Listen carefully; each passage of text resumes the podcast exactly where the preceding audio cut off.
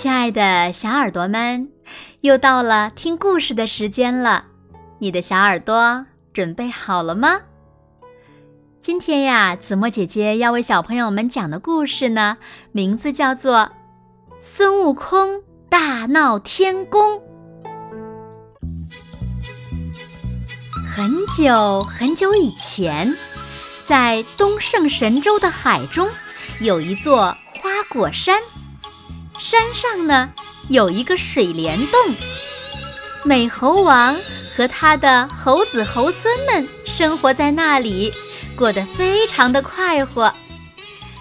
可是，美猴王只要一想到这样的生活不能长长久久，就暗自难过。为了学得长生不老之术，他千辛万苦的拜在了。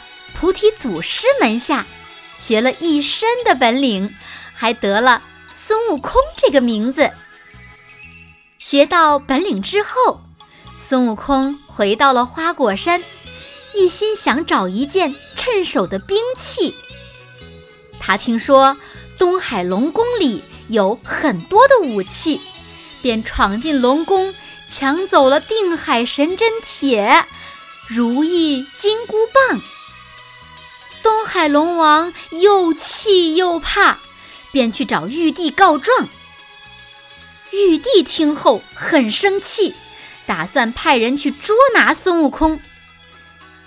这时，太白金星向玉帝建议道：“陛下，不如下一道圣旨，召孙悟空上天庭，封个小官，加以管束。”免得他闹事。孙悟空接到圣旨，非常的高兴，便上天做了弼马温，负责管理天马。一开始呢，孙悟空呀干劲儿十足，把天马养得又肥又壮。可是后来，当他得知弼马温是个没有品级的小官后，十分生气。把玉帝骂了一通，就架起筋斗云回了花果山，还自封为齐天大圣。玉帝听说孙悟空私自离开天庭，立刻派天兵天将下界捉拿他。没想到天兵天将们大败而回，没法子，玉帝只好封孙悟空为齐天大圣。再次把他召上天庭，让他看管蟠桃园。这天，孙悟空在桃树上睡觉，偶然听到王母娘娘要在瑶池举办蟠桃会的消息。孙悟空听说王母娘娘邀请了各路神仙参加，却没有请他。他就气坏了，立刻腾云驾雾往瑶池飞去。这时，蟠桃会还没有正式开始呢，孙悟空便做了赤脚大仙的模样，混进了瑶池。看见桌上摆满了美酒和美食，馋得直流口水。于是，他拔下毫毛。变作瞌睡虫，偷偷地吹到了布彦童子的脸上。等他们昏睡过去后，便大吃大喝起来。没多久，孙悟空就喝得大醉。他跌跌撞撞地来到了太上老君的兜率宫，见丹炉旁边放着五个装满金丹的葫芦，拿起来。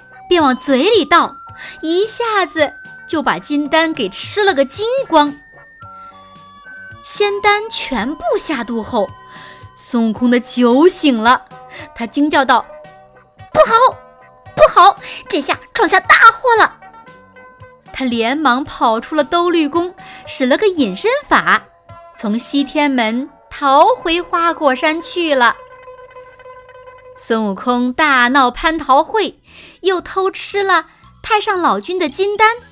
玉帝知道后大发雷霆，立刻派出各路天兵天将前去捉拿孙悟空。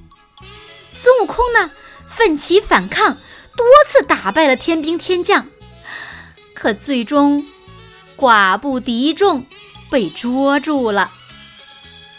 孙悟空被押到了斩妖台，经历了刀砍、斧剁、雷打、火烧，却毫发无伤。太上老君提议把孙悟空关进八卦炉中，将他炼成灰烬。不料，七七四十九天后，孙悟空不但没死，反而练成了火眼金睛。